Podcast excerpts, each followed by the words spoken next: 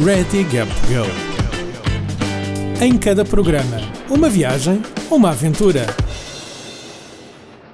Bem-vindos a mais um episódio do Ready Gap Go, o podcast da Gap Year Portugal. O meu nome é Marta Cunha Grilo e se ainda não ouviram o primeiro episódio, podem e devem fazê-lo. Foi gravado ao vivo no Gap Year Summit em Coimbra, mas hoje estamos nos estúdios, naquela que será a nossa casa nos próximos programas.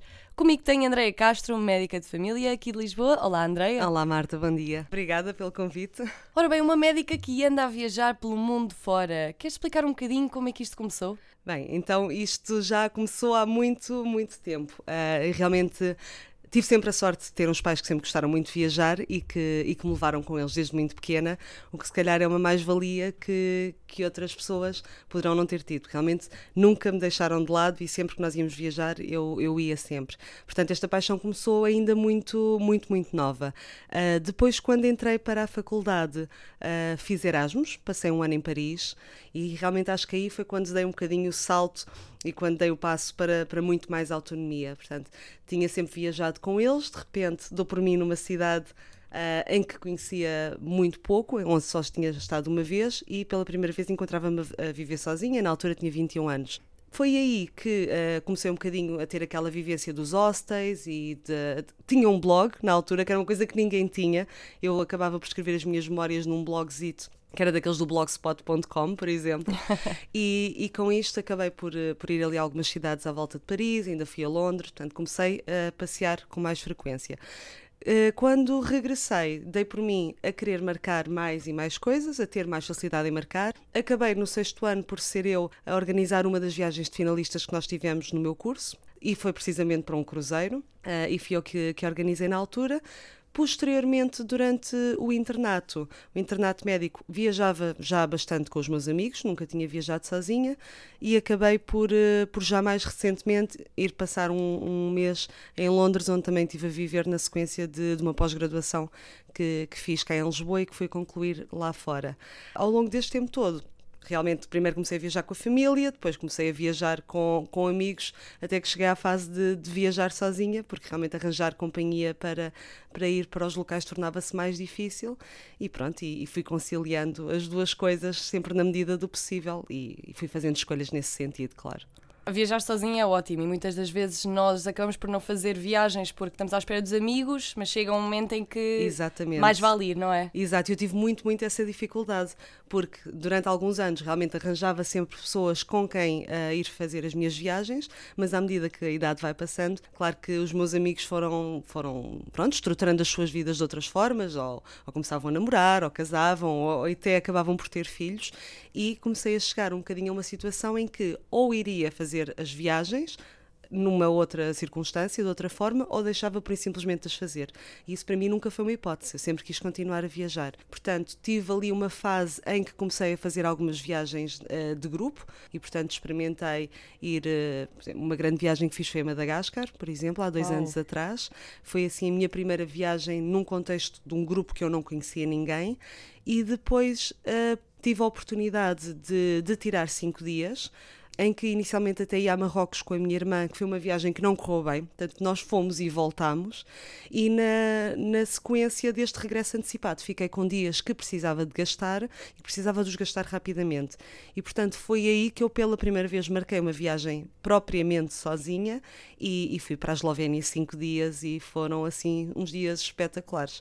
Portanto, tinha muito aquele receio de, de que se calhar viajar sozinha pudesse ser muito assustador e que ia sentir-me talvez uh, infeliz ou sozinha uh, perante uma paisagem assim espetacular e realmente isso nunca, nunca vai acontecer, pelo contrário. Senti-me sempre muito, muito bem.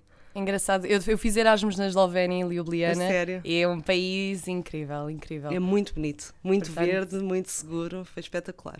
Que bom. E depois dessa viagem, o que é que se Tiveste a fazer uma viagem de backpacker, backpacker, não foi? Exatamente, portanto, a única, a única experiência que eu tinha efetivamente a viajar sozinha foram esses cinco dias. Apesar de já ter feito Erasmus, apesar de já ter estado tal mês em Londres. Quer dizer, eu sempre nessas ocasiões eu ia dormir no mesmo local. Portanto, estar assim a sair uh, sozinha de mochila às costas, o meu único background disto era os cinco dias que eu tive na Eslovénia Depois, o que me fui apercebendo ao longo desse ano é que realmente o tipo de vida que eu estava a levar não era, e isto a nível profissional, não era o mais adequado àquilo que me fazia feliz. Tomei depois um bocado a decisão de mudar a minha vida no sentido de encontrar um horário de trabalho que fosse mais fisiológico, por assim dizer, com a minha forma de estar e que também me permitisse sair com mais frequência. Portanto, isto para dizer o quê? Que houve ali uma altura que entendi que estar no Sistema Nacional de Saúde com horário de segunda a sexta-feira não era aquilo que ia de encontro às minhas necessidades, enquanto, enquanto Andreia, enquanto pessoa e não médica, e foi aí nessa altura que, uh, numa fase de muito, muito trabalho, que acabei por, uh, se calhar, até sentir que estava a ficar sobrecarregada, por minha culpa também, efetivamente, e então aí decidi sair da, da função pública e, e trabalhar mais num regime de, quase que por dizer freelancer, não é? Uhum. Portanto, de, de horas. E a verdade foi que isto permitiu-me estruturar toda a minha vida de forma diferente, uma vez que trabalhando em função da, da carga horária que, que, faço, não é? Tanto sendo paga por horas, tenho uma liberdade de decidir os turnos que faço e os horários em que os faço. Depois da Eslovénia, o que é que seguiu? O que é que, o que, é que fizeste? Lá está, estiveste a trabalhar então cá em Portugal. Exato. Portanto, depois da Eslovénia, uh, acabei por optar por. Uh, foi ali. A Eslovénia terá sido mais ou menos em abril de 2017 e Uh, quando eu voltei foi quando percebi que realmente ter viajado sozinha foi algo super libertador e que me fazia muito sentido. Na sequência disto, uh, foi uns meses de maturação também no que, eu, no que eu andava a querer fazer há muito tempo, porque a verdade é que eu já tinha uma sede de mudança e de conhecer o mundo muito grande, de há muitos anos, e que andava com isso um bocadinho recalcado, porque, pronto, porque ser médica é bastante difícil e nós estamos a estudar praticamente até ao fim da especialidade, até chegarmos aos 30 anos. 30, 31. Portanto, eu nunca tive possibilidade de ter a liberdade que eu tanto queria até esta idade, não é? E portanto, uma vez voltada da Eslovénia, foi quando decidi realmente sair da função pública, de começar a trabalhar num regime de de horários mais uh, de acordo com aquilo que eu procurava e daí até à minha viagem uh, maior que foi em janeiro do ano passado foi, foi um pulinho, foi quando saí os cinco meses e andei uh, inicialmente pelo Havaí e depois fui para a América do Sul que era o destino inicial e que ficou um bocadinho atrasado por um engano meu na compra dos bilhetes. Uma coisa assim muito estapafúrdia mas que fez toda a diferença. Que viagem, que viagem incrível. qual é a história Tu, tu, lá tiveste alguma experiência a nível, nível médico, portanto, a nível do, da tua profissão, ou foi só mesmo estar a viajar? Olha, eu levei comigo sempre um, uma malinha mais ou menos preparada em que tinha o estetoscópio, tinha, tinha luvas, tinha algum material de primeiros socorros, tinha medicação. Portanto, eu ia com muita expectativa de chegar a alguns locais, nomeadamente à Bolívia ou ao Peru, em que pudesse fazer voluntariado. Uh, a verdade é que isso nunca se proporcionou, portanto o que eu acabei por fazer foi, sempre que me apercebia que estava alguém doente no hostel, uh, o que eu conseguia era dar uma ajuda. Pronto. Assim, mais dentro da área médica, durante esses cinco meses que eu estive fora, a única coisa que, que eu posso dizer que realmente que queria que tivesse feito a diferença e depois cheguei cá e não consegui por causa de questões mais burocráticas. Foi uh, na cidade de Potosí, que é uma cidade uh, da Bolívia, que, que, tem uma história muito, muito marcada, porque eles têm um monte muito grande, que é o monte, o monte ou a montanha de Cerro Rico, que até dizem que é a montanha que devora homens. Uhum. Isto porquê? Porque é uma montanha explorada desde o século XVI devido à grande quantidade de, de prata do seu interior. Portanto, toda a prata que chegou à Europa terá saído, ou grande quantidade da prata que chegou à Europa, não é? Pela, pela navegação, terá vindo da, da Bolívia. E, uh, portanto, diz-se que cerca de 8 milhões de pessoas já terão morrido desde o início da exploração desta montanha no século XVI. Uh, ah, o que, é que acontece hoje em dia é que estas pessoas, os seus trabalhadores de lá, não é? que não há um número são milhares, mas não há uma estimativa correta. Este, uh, estas pessoas têm uma esperança média de vida 10 anos inferior àquilo que é a média da Bolívia. 10 Portanto, anos. Estamos a falar de pessoas, nomeadamente de homens que morrem com 45 anos de idade, que estão a trabalhar nesta, nesta montanha desde crianças. Uh, é toda uma vida em que estas crianças acabam por não ir à escola e que se dedicam a explorar a mina logo desde muito jovens, não é? quando têm uma capacidade física superior mas que a longo prazo têm todos estes problemas a nível de saúde que define que por volta dos 45 anos acabam por morrer, seja por uma doença oncológica a nível pulmonar, seja, por exemplo, por uma doença profissional, não é? As, as silicoses, etc. Portanto, têm muita insuficiência respiratória e desenvolvem muitos problemas. Desenvolvem diabetes, desenvolvem hipertensão. Depois, tudo isto tem aquelas questões de pessoas que trabalham muitas horas e que não, não fazem pausas para comer, não fazem pausas adequadas para descansar, uh, consomem muito açúcar para se manterem a trabalhar muitas horas, vão mascando a coca como forma também de lhes cortar o apetite e supostamente de, de aumentar o fornecimento de oxigênio, não sei até quanto é que isto tem fundamento, mas tem, parece que, que tem algo e é, é uma coisa que eles fazem. E uh, o que eu tentei fazer foi estabelecer um protocolo de intercâmbio médico com esta cidade, portanto, consegui, num, no espaço de um dia uh, em que de manhã fui ver as minas e fiquei muito impressionada com estas condições, Nessa tarde fui ao hospital local e fui ao centro de saúde. E, portanto, consegui em meia dúzia de horas reunir com vários médicos, reunir com o diretor do hospital e da, do centro de saúde e, inclusive, uh, esta pessoa era uma das representantes principais da área da medicina geral e familiar a nível regional na Bolívia. E aquilo que ficou articulado seria a possibilidade de enviarmos alguns médicos de cá para lá, no sentido de darem alguma formação aos colegas uh, bolivianos e também de fazer alguma formação das comunidades. Pronto, tudo isto ficou articulado do lado de lá, mas depois uh, aqui em Lisboa foi um bocadinho difícil avançar com o projeto e eventualmente pronto, acabou por, por cair com muita pena minha. Que pena, teria, teria sido um, algo super interessante, não só para, para os médicos cá, como para mim. Sim, nós até a nível da nossa formação temos possibilidade de passar uh, um mês fora, seja durante, seja durante a formação da faculdade, seja durante o internato médico.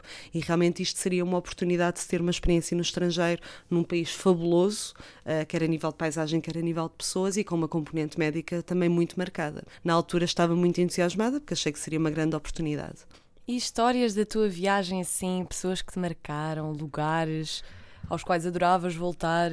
Olha, um, eu acho que sempre que eu falo nesta, nesta história da viagem que, que fiz, tenho sempre que, que explicar um bocadinho como é que eu fui parar ao Havaí, porque todo, todo o meu propósito era ir para a América do Sul e uh, iria começar um bocadinho mais acima, iria começar na Costa Rica. Portanto, eu uh, marquei uma viagem só de ida, sem bilhete de regresso, para San José, sendo que San José é a capital da Costa Rica. Isto porquê? Porque eu queria muito ir para a Colômbia, mas como não tinha experiência de viagem a solo, só tinha os tais cinco dias que passei na Eslovénia, aquilo que eu achei mais sensato seria começar na Costa Rica, descer ao Panamá e então aí já com três semanas, quatro semanas de viagem e de experiência, entrar, bagagem. exatamente, com alguma bagagem, eventualmente com pessoas conhecidas, entrar na Colômbia contra a confiança. Portanto, marquei uma viagem para San José, na Costa Rica. O que eu não percebi foi que uh, esta viagem, portanto, tinha uma escala em Newark, até aí tudo bem, e uh, a seguir uma segunda escala que me levaria a San José. Só que a viagem foi marcada para San José, na Califórnia, e nunca para San José, na Costa não, Rica. Exatamente. sério? Portanto, eu apercebo-me que estou a voar para o local errado a meio do voo. E primeiro, aquilo que eu esperava que fosse uma viagem de 3 horas, afinal ia ser uma viagem de 6.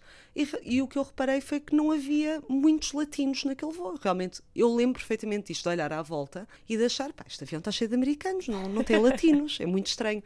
Mas pronto, desliguei-me do assunto, nunca mais pensei naquilo.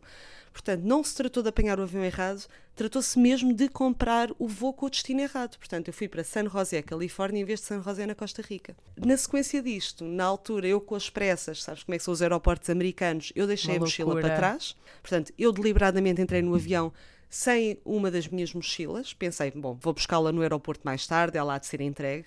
E este tempo que eu acabo por ficar em San José, na Califórnia, à espera que a mochila venha, acabei por ficar a pensar o que é que ia fazer acabei por, eh, por aperceber-me que estava muito perto em termos de voos da possibilidade de ir ao Havaí. Nós temos aquela ideia de que o Havaí é, é espetacular, mas é uma coisa longíssima e, e, que ninguém vai. E a verdade é que eu nunca tinha olhado com olhos de ver, nunca tinha visto com olhos de ver onde é que o Havaí estava no mapa. Uhum. O quê? O Havaí está a 4 horas de distância, calma aí. Então, quanto é que são os voos? Então, os voos são, são à volta de 100 dólares. Eu disse, Baratíssimo! Para tudo, para tudo.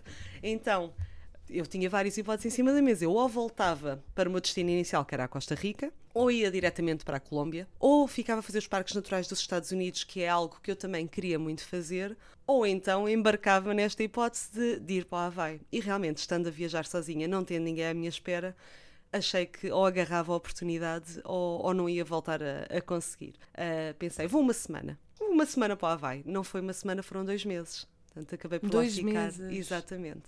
Uh, fui, para uma, fui para a primeira ilha, que é a mais conhecida, é, chama-se Oahu, que é, é onde, onde temos o Waikiki, onde temos o Honolulu, etc. É a mais conhecida das ilhas. E estando aí, claro que toda a gente começa a dizer: então, mas estás no Havaí, não vais a Big Island, ou não vais a Kauai, que acabou por ser a minha favorita, ou não vais a Maui, que é muito conhecida também dos surfistas, por exemplo. Acabei por estar numa primeira, fui para a segunda ilha, da segunda ilha convenceram para ir à terceira, e da terceira ilha acabei por ir à quarta. E nisto juntaram-se dois meses no Havaí. Acabo uh, por chegar a março, praticamente, e ainda estava no Havaí. Aí tinha que tomar uma decisão e realmente um dos grandes propósitos de ir para a América do Sul era ir até à Patagónia. Eu queria muito fazer as Torres de Alpine, queria muito fazer ali aquela zona do Ushuaia, do sul da Argentina, ir ao Chile, uh, tinha esta curiosidade há muito tempo. E em termos de logística, nomeadamente por causa do clima, o limite seria em março, porque em abril começam a, a, a temperatura começa a descer muito e torna-se completamente impossível estar na, na região de, das Torres de Alpine, porque os ventos são muito fortes e, e fica muito, muito frio. Então voei diretamente para Buenos Aires, pronto, com as escalas, mas fui para Buenos Aires. De Buenos Aires ainda estive uh, quatro ou cinco dias no Uruguai, porque é muito fácil fazendo uma travessia de ferry, ir para Montevideo e para ir para a colónia de, Sacramento. E então, de Buenos Aires, depois voltando, apanhei outro voo para Ushuaia e foi aí que começou realmente a minha aventura pela, pela América do Sul e, portanto, terá sido a subir até, até à Bolívia. Quais é eram os primeiros pensamentos que vinham à cabeça? Ou seja, tinhas acabado de chegar então à América Latina, estavas sozinha, o que é que te vinha à mente? Olha, nessa altura já estava muito confortável a viajar, porque tive, eu no Havaí, tive sempre em, em couchsurfing, que era algo que eu nunca tinha feito na minha vida. Uh, aliás, isto foi tudo um conjunto de primeiras, primeiras experiências. Queres explicar o que é, que é o Couchsurfing para quem não sabe? Bem, o Couchsurfing é uma plataforma que nós temos na internet, da qual eu já tinha ouvido falar há muito tempo e que nunca tinha arriscado. Basicamente, nós criamos um perfil nesta plataforma e temos pessoas, tal como nós, que são viajantes, que uh, têm um espaço em casa do qual não se importam de, de deixar que haja alguém a pernoitar lá, seja um, dois, três dias, ou no meu caso, às vezes até uma semana. Uh, a noção do couchsurfing muitas vezes está associada a dormir no sofá ou, ou dormir uh, até num saco-cama. Eu posso dizer que pessoalmente eu tive sempre um quarto para ficar em todas as casas onde, onde estive. Que e sorte. muitas vezes nem partilhava o quarto. Tive toda a comodidade. Por exemplo, na Big Island acabei por ficar três semanas e tive sempre um quarto para mim.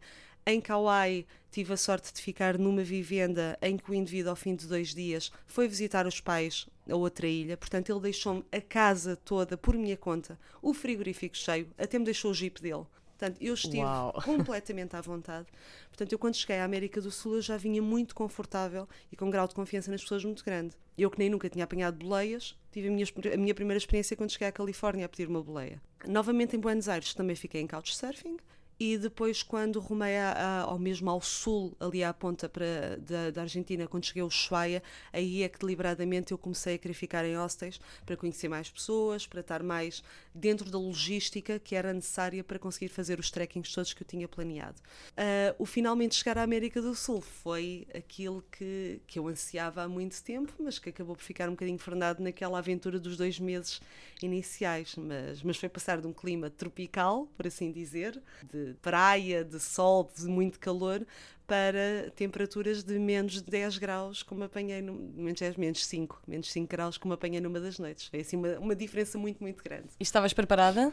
Estava, porque eu, eu tinha levado roupa precisamente a, a, pensar nisto. Portanto, eu levava duas mochilas comigo, levava uma mochila com roupa que tinha cerca de 18 quilos, mas tinha coisas desde verão a inverno, tinha um pouco de tudo, portanto tinha camisolas polares, aquelas com, com, com o filtro interior que dão muito mais calor, aquelas malhas, tinha um bom casaco de, de inverno, um bom quispo, e depois tinha calções, t-shirts, uh, flip-flops, tinha um bocadinho de tudo. Uh, e levava uma segunda mochila com, com o computador, na altura fui com o meu material informático todo e fotográfico, portanto, máquinas, tripé, uh, drone, andava com drone atrás.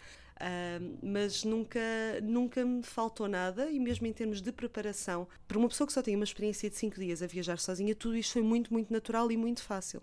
E, sobretudo, acho que, que é isso que tem que se tirar de uma experiência destas, que é, eu no fundo, eu antes de ir, eu estive três meses quase a preparar uma hipotética viagem à Costa Rica e ao Panamá e uma entrada na Colômbia que nunca acabou por acontecer. Porque de um momento para o outro, eu dou por mim num avião do qual eu tive que perguntar às pessoas à minha volta para onde é que eu estava a ir, afinal de contas. se estava a ir para San José na, na Costa Rica ou San José na, na, na Califórnia. E a vida realmente tem, tem destas surpresas e, e tira-nos o tapete debaixo dos pés, por vezes de forma positiva. Aquela coisa de temos que estar a planear uma viagem destas, se calhar não temos porque eu acabei por fazer tudo com cinco dias de, de, experiência de viagem a solo antes e nunca tive qualquer problema. Senti-me sempre extremamente segura, uh, nunca estive sozinha, acabava sempre de estar acompanhada por pessoas que ia conhecendo. Quando queria estar sozinha era eu que tinha que, que me afastar um pouco ou, ou, marcar um bocadinho as distâncias. Só posso tirar coisas positivas desta viagem, desta experiência, sem dúvida. O que é que tu aconselharias a uma jovem, neste caso, que quer viajar sozinha então pela América Latina? Coisas que tu dirias, olha, acho que devias fazer isto, acho que não devias fazer isto, tens de ter cuidado com determinadas coisas ou não tens de ter cuidado com nada? Cuidado temos sempre que ter e temos de tentar confiar sempre um bocadinho nos nossos instintos. Em termos de bagagem, nós temos tudo em todo o lado. Não vale a pena ir muito carregada porque compra-se de tudo. Mas ter uma mala bem estruturada, sem muito peso e, sobretudo, algo que eu uso há muitos anos e que me dá muito, muito jeito e que agora começa a ser mais falado são os sacos de viagem. Portanto, eu separava a minha roupa toda por temas e por, uh, por sacos. Portanto, eu quando abria a minha mochila, eu sabia exatamente onde é que as roupas estavam e eu não tinha que a desmanchar. Eu tirava o, o saco da roupa interior, ou tirava o saco com, os, com as coisas de praia, ou tirava o saco quando eu tinha só calças e calções. é uma assim. dica bem interessante, vou aplicá-la nas minhas próximas Dá viagens. Dá imenso jeito, portanto, eu nunca tinha que desmanchar a mala. Eu ia só especificamente buscar aquilo que eu queria e voltava a meter os saquinhos todos organizados com a roupa bem dobrada dentro da mala quase por inteiro. Portanto, isso foi das melhores coisas. Em termos de segurança, eu no Havaí acabei por comprar um, um spray pimenta que nunca usei. Aliás, eu arrumo as coisas tão bem que um dia, se for necessário, eu não vou, não vou ter comigo, mas tenho efetivamente um, um gás pimenta.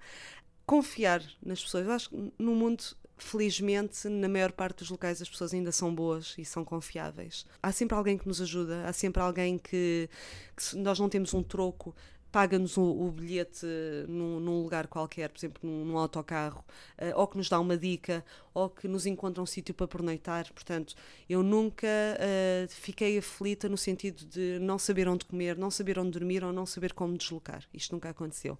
Fiz muitas viagens durante a noite, que é algo que eu também aconselho, porque poupa-se dinheiro na estadia a nível de hostel e quando acordamos na manhã seguinte já estamos num destino completamente diferente. Exatamente. Portanto, isso é uma coisa que vale muito a pena. E eu viajei muito assim. Autocarros que saíam à meia-noite ou autocarros que saíam às oito. Precisamente na Bolívia, um dos locais onde eu cheguei eram seis da manhã. Eu fui ver a abertura do mercado. Não havia ninguém nas ruas. Vi o nascer do sol na aldeia e comecei a ver realmente a vida a surgir muito devagarinho. E estas coisas são muito giras, não é? Uh, fogem completamente ao circuito turístico das pessoas acordam, tomam o seu pequeno almoço e lá pelas 10 da manhã começam a passear. Portanto, eu acho que as pessoas têm que ir, devem ir, nós vamos ter medo, sempre, ou receio, se calhar trocar, trocar a palavra medo pela, pela palavra receio é mais inteligente e é mais sensato, mas nós temos receio um bocadinho de tudo todos os dias, até na nossa vida cá do dia a dia, não é? Nós não sabemos realmente o que é que pode acontecer. E eu diria para as pessoas irem, sem dúvida, se puderem ir, se tiverem condições seja a nível uh, profissional, seja a nível económico, seja a nível pessoal. Mas no fundo, se tiverem uma vontade muito, muito grande que isto seja uma realidade na vida delas, façam por isso acontecer. Eu, se havia coisa que tinha muito medo, era de um dia olhar para trás e pensar: eu podia ter feito isto. Eu tinha possibilidade de fazer isto e uh, vivi a vida que os outros queriam que eu vivesse, ou que a sociedade queria que eu vivesse. E, portanto, é, é o melhor conselho que eu posso dar: é um dia, se olharem para trás vão ter pena de não ter feito esta, esta experiência, não terem vivido isto? E se a resposta for sim, então pronto, é trabalhar nesse sentido. Porque a partir do momento que se decide mudar o registro de vida, as coisas começam a acontecer. Portanto, é, a partir do momento que a decisão está tomada, parece que tudo flui. Tem que É confiar tudo muito e... mais fácil. É. Ótimos mesmo. conselhos, André. Olha, tenho aqui uma mensagem do- da Catarina, que também está a estudar medicina, e ela pergunta-te sabes onde é que ela pode encontrar programas que estejam relacionados com medicina no estrangeiro. Portanto, ela gostava de passar uma temporada fora. eh, que opções é que ela tem? Olha, Catarina, olá. Eu não te, eh, não te consigo dizer concretamente programas de voluntariado médico assim de forma espontânea. Sabes que muitas vezes estes programas estão ligados às faculdades. Tens hipótese de, de fazer algumas coisas, seja a nível da, da universidade, seja depois a nível do teu internato médico. A AMI tem alguns programas eh, do estrangeiro, temos eh, os Médicos Sem Fronteiras também. Eu fui para São Tomé e Príncipe fazer, uma, fazer um voluntariado médico de uma semana na Ilha do Príncipe, portanto, mesmo a, a, a trabalhar em hospitais, a trabalhar nas roças, a fazermos rastreio de, de cancro do colo do útero, por exemplo, fazer acompanhamento obstétrico, que íamos com uma obstetra connosco e com, com um neuropediatra, portanto, também fazíamos avaliação infantil, e este programa foi pela Ascendere, que é uma ONG sediada aqui em Lisboa. Neste momento, creio que por questões políticas o programa está interrompido, mas Catarina, se quiseres procurar, uh, fica, fica aqui a sugestão, é a Ascendere, é a experiência que eu tive a nível médico lá fora, por exemplo. Obrigada pela tua pergunta, Catarina. Recentemente voltaste então a sair de Portugal e fizeste uma coisa assim diferente, não é? Estiveste a trabalhar num cruzeiro. Foi. Uh, eu, eu, quando voltei, eu já não, já não planeava voltar a sair do, do país tão cedo. Eu, eu cheguei a Portugal em maio, não é? Depois dos tais cinco meses fora, e pensei, ok, agora vou acalmar, mas, mas ainda hei um dia de voltar a sair, dois, três meses de mochila às costas. Entretanto, surgiu a possibilidade de, de ir trabalhar para um cruzeiro, sim. E, e era algo que eu já sabia que era possível, que já andava há 3, 4 anos com a ideia na cabeça. O ano passado, em setembro, uh, por ocasião de um amigo meu que já tinha tido uma experiência destas na área da medicina tradicional chinesa, esta hipótese voltou a surgir. Portanto, eu passei três meses uh, a trabalhar como médica no, num cruzeiro, uh, na zona das Caribas, como, como disseste, mas uh, decidi para mim que não queria estar a fazer realmente emergência médica. O grau de responsabilidade para se estar a trabalhar num, num cruzeiro é muito, muito grande. Portanto, estamos a falar, no meu caso, eram 3.500 passageiros e 1.500 tripulantes. É muita gente para dois médicos. Portanto, apesar de eu fazer urgência médica aqui em Portugal, a minha formação é como médica de família.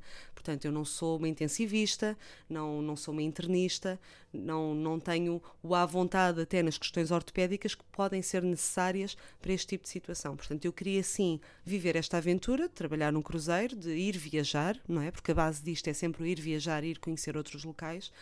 Uh, queria sentir-me útil, queria manter a prática, mas não queria ter este grau de responsabilidade.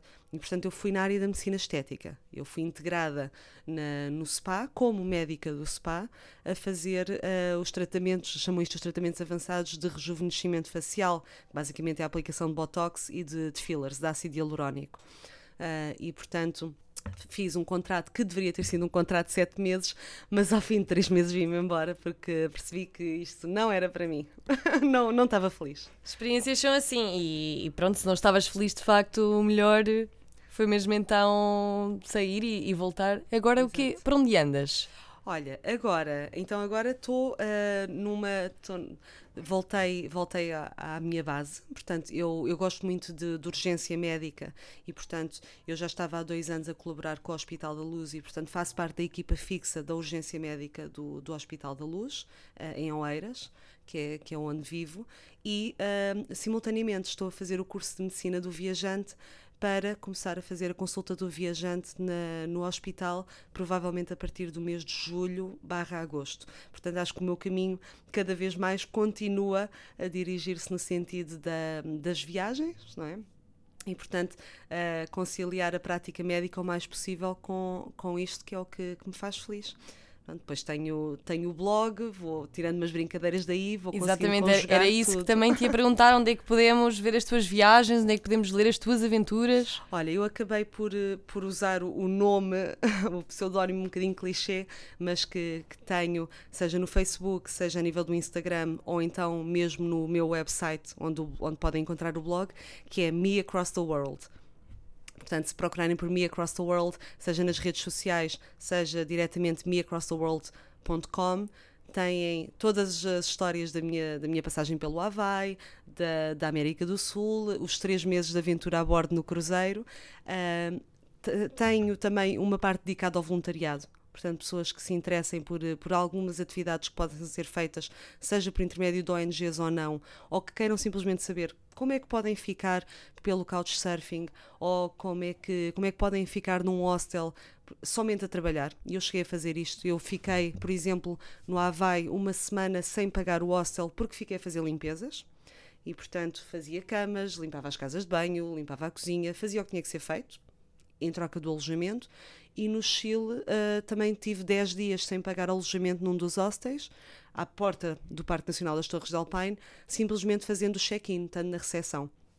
Portanto, como tenho a facilidade de falar três ou quatro línguas, isto foi algo que para eles foi muito útil e eu fazia a recepção de todas as pessoas que iam chegando e ajudava-as a preparar a, a viagem para, para o Parque Nacional. Portanto, tudo isto vocês podem encontrar no blog. Vou ter também uh, uma área dedicada à medicina de viagem. Uh, e também, depois começando a fazer a consulta do viajante, também saberão quando me encontrar e vai ter muitas dicas úteis uh, nesta, neste, neste contexto. E, e pronto, ainda a preparar a minha próxima viagem, que vai ser, eh, vai ser menos tempo agora. Vão ser só 15 dias e será para a Colômbia. Agora sim, vamos então. Vais então à Colômbia, não Agora é? Agora vou à Colômbia. Agora sim. é verdade. Muito bem. Sim, senhor. Agora vou, vou finalmente à Colômbia, que, que também era algo que, que tinha muita curiosidade. Uh, até porque faço dança e há muita salsa na Colômbia. Isto é uma mulher cheia de. Vou matar o bichinho Uau. da salsa, levar os sapatos comigo e, e, vai ser muito engraçado porque vou de mochila às costas, de ténis, mas a fazer questão Com de ir aos clubes de salsa de vez em quando. que bem, que bom. Exato. Tu sentes então que estás a viver a tua vida de sonho? Epá, sinto. Sinto e com um peso, sou muito franca. Eu tenho muita pena de, de, já não ser. Eu também não sou velha, tenho 33 anos, mas gostava Ai, super muito. jovem. É, mas era, era aquilo que, que já conversei uma vez. A medicina rouba-nos muito tempo e muitos anos de estudo. E nós só somos médicos autónomos a partir dos 30, 31 anos. As pessoas não têm noção disto. Nós temos que, que nos dedicar arduamente a, a, fazer, a fazer relatórios, a preparar trabalhos para congressos, a construir um currículo e a estudar para vários exames que temos ao longo do ano. Portanto, eu nunca soube o que é a realidade de, de começar, de fazer um curso superior e de começar a trabalhar aos 23 anos ou de começar a trabalhar aos 24 anos e começar a ter o meu dinheiro a partir daí. Uh, ou pessoas que não, não vão sequer à universidade começam a trabalhar mais cedo, mas que têm a sua autonomia a partir dos 18 ou dos 19. Portanto, eu só adquiri a minha liberdade muito mais tarde, aos 30. E parecendo que não, estou a viver a vida que, que quero e que quis e fiz as escolhas nesse sentido, mas com muita pena de não poder ter feito mais cedo. Sinto muito isso. Mas pronto, agora estou estou a é, Vamos sempre a tempo, há, há, coisas para as quais vamos sempre, Exato, sempre a mais tempo. vale tarde do que nunca, sempre, não é? Exatamente. Andreia, muito obrigada então por teres vindo, a mulher assim dos mil ofícios. obrigada, obrigada pelo convite, gostei muito. Não se esqueçam, se querem então seguir o trabalho da Andreia, já sabem, Me Across the World, no Instagram, Facebook e também no blog. Pessoal, por hoje é tudo. Para a semana voltamos com mais histórias incríveis e com mais viajantes. Não se esqueçam de subscrever o podcast e de partilhar com os vossos amigos. Se tiverem sugestões de temas e de viajantes, também enviem-nos pelas redes sociais. E até para a semana! Ready Gap Go Em cada programa, uma viagem, uma aventura. Uma parceria Gap Year Portugal e Universidade Autónoma de Lisboa.